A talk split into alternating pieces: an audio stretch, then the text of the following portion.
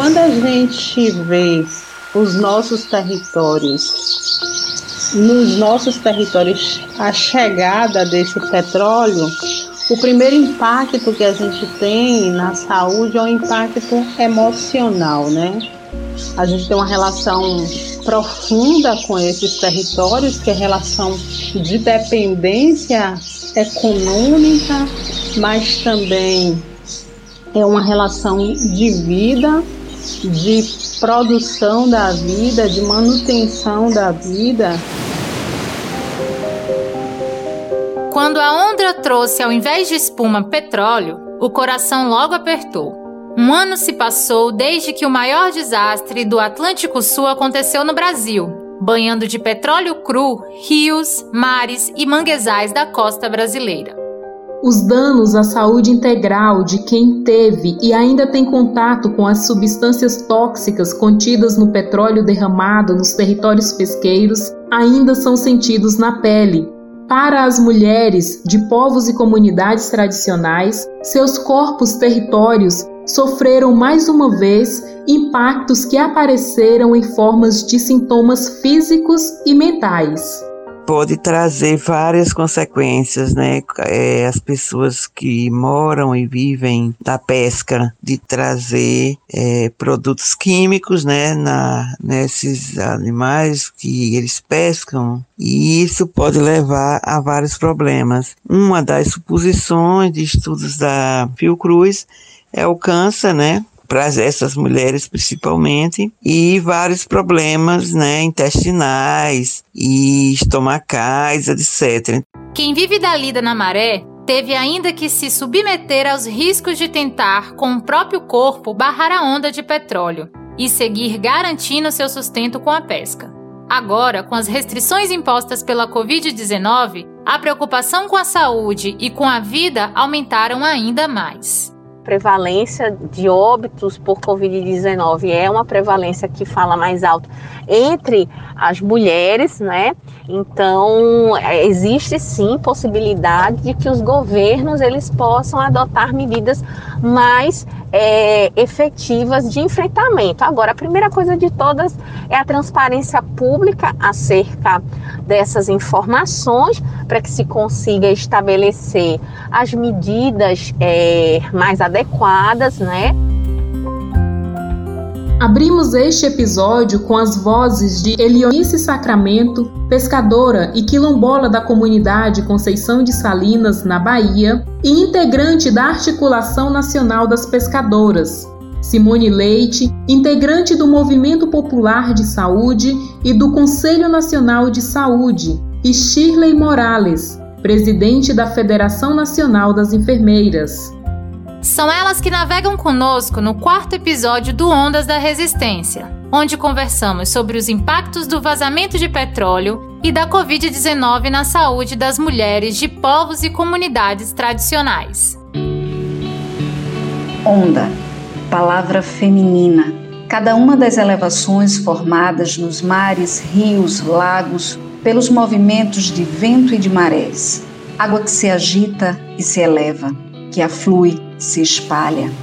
Onda pode ser também uma grande quantidade ou afluência de pessoas, movimento, força, agitação, resistência, palavra feminina, ato ou efeito de resistir, propriedade de um corpo que reage contra a ação de outro corpo, capacidade de suportar e enfrentar. Ondas da resistência mulheres que se agitam, se elevam, se espalham, mulheres que resistem, que enfrentam. No podcast Ondas da Resistência, dialogamos sobre o impacto do derramamento de petróleo na costa brasileira e como os diversos povos e comunidades tradicionais atingidas estão enfrentando a pandemia de coronavírus. Essa é uma produção coletiva de movimentos e entidades da sociedade, coordenada pela Intervozes, Coletivo Brasil de Comunicação Social, com financiamento da Fundação Ball. Eu sou Tamara Terço, jornalista e integrante da Intervozes. Eu sou Mariela Crisóstomo, integrante da CONAC, a Coordenação Nacional de Articulação das Comunidades Negras Rurais Quilombolas, e convido você, ouvinte, para entrar nessa onda que embala vozes plurais dos territórios brasileiros. Vamos navegar.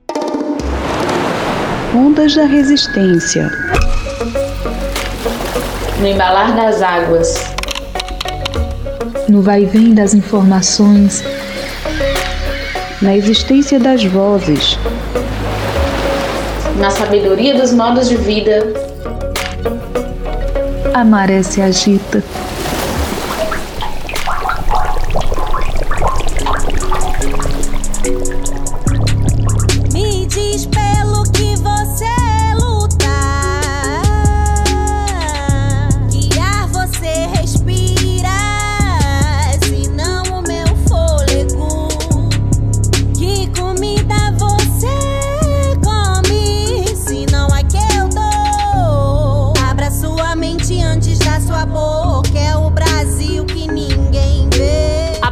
Nacional de Saúde Integral das Populações do Campo e da Floresta, aprovada na 14ª Conferência Nacional de Saúde, é um marco histórico e reconhecimento das condições e determinantes sociais do campo e da floresta, no processo de promoção da saúde dos povos e comunidades tradicionais. Esta política reafirma o princípio da universalidade do Sistema Único de Saúde, ou seja, saúde pública, gratuita e de qualidade como um direito para todo mundo. Tá na Constituição, é. Pois é, Tâmara. E falar de saúde de mulheres de povos e comunidades tradicionais significa falar de condições apropriadas para que possamos viver segundo nossos modos de vida, tendo nossos corpos e territórios respeitados e resguardados. Direto de Conceição de Salinas, na Bahia, a pescadora e quilombola Elionice Sacramento nos fala mais sobre isso. Na ausência de uma ação mais efetiva do, do Estado, os corpos das mulheres e dos homens também, mas especialmente os corpos das mulheres, são colocados em contato com esse material. Muitos homens trabalham embarcados, as mulheres em sua maioria trabalham desembarcadas e num contato maior com esse material cancerígeno e que no, no processo apresentará um conjunto de adoecimentos, né? E aí a gente tem agora essa pandemia que nos impõe um novo ritmo de vida, né?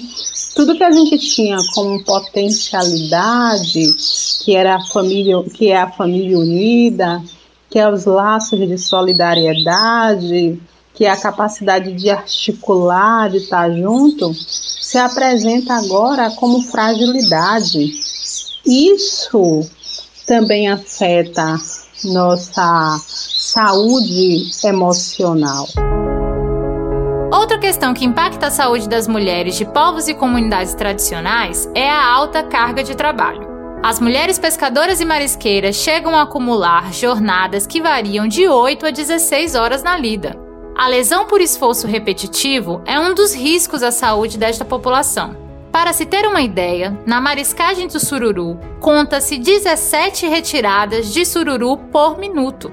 Cada retirada de marisco envolve em média 10 movimentos repetitivos. Isso significa um total de 10.200 movimentos por hora.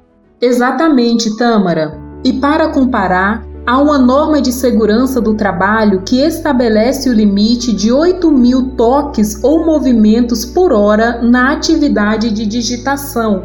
Essas informações estão na cartilha A Saúde das Pescadoras Artesanais, publicada pela Universidade Federal da Bahia, Ministério da Saúde e Conselho Pastoral de Pescadores.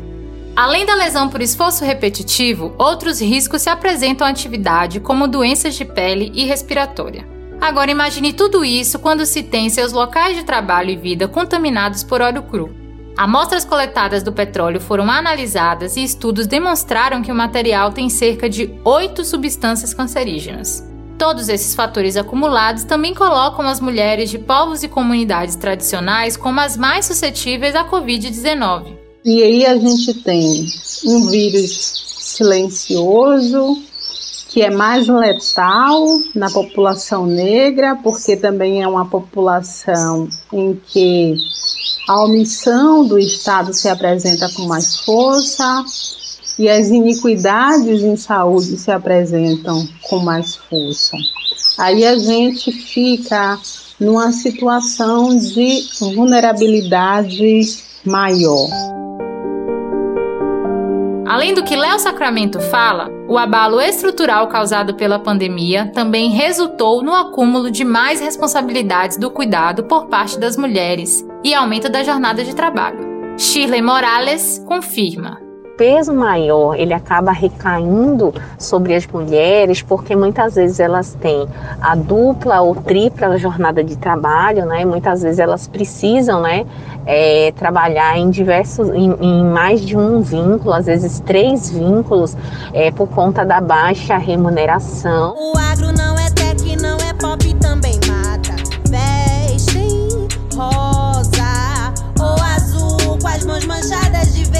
Eu vejo meus filhos se perguntando se você os matam, se eles se matam. Se você os matam, se eles se matam. Primeiro.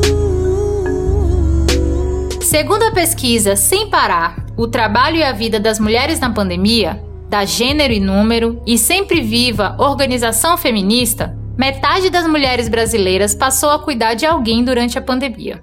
42% das mulheres responsáveis pelo cuidado não têm apoio externo, como profissionais, instituições ou vizinhos.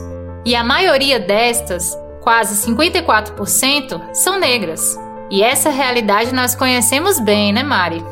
É isso aí, Tâmara. E a sobrecarga do trabalho de cuidado, a violência doméstica, a negação do direito à saúde integral não se dão à toa, mas são resultados do racismo e do patriarcado que estruturam o Estado brasileiro e são face da mesma moeda do projeto de exploração dos territórios, como a ocupação indevida por megas projetos, por exemplo. Léo Sacramento fala mais sobre isso pra gente. O Estado brasileiro precisa reconhecer que ele é institucionalmente racista que ele é violador dos direitos, precisa romper com a sua postura colonizadora e garantir os direitos aos povos, reparando uma dívida histórica. Apesar da gravidade da situação, o governo federal e muitos governos estaduais, pressionados por grupos econômicos, têm apostado na retomada das atividades e quebra da política de isolamento social.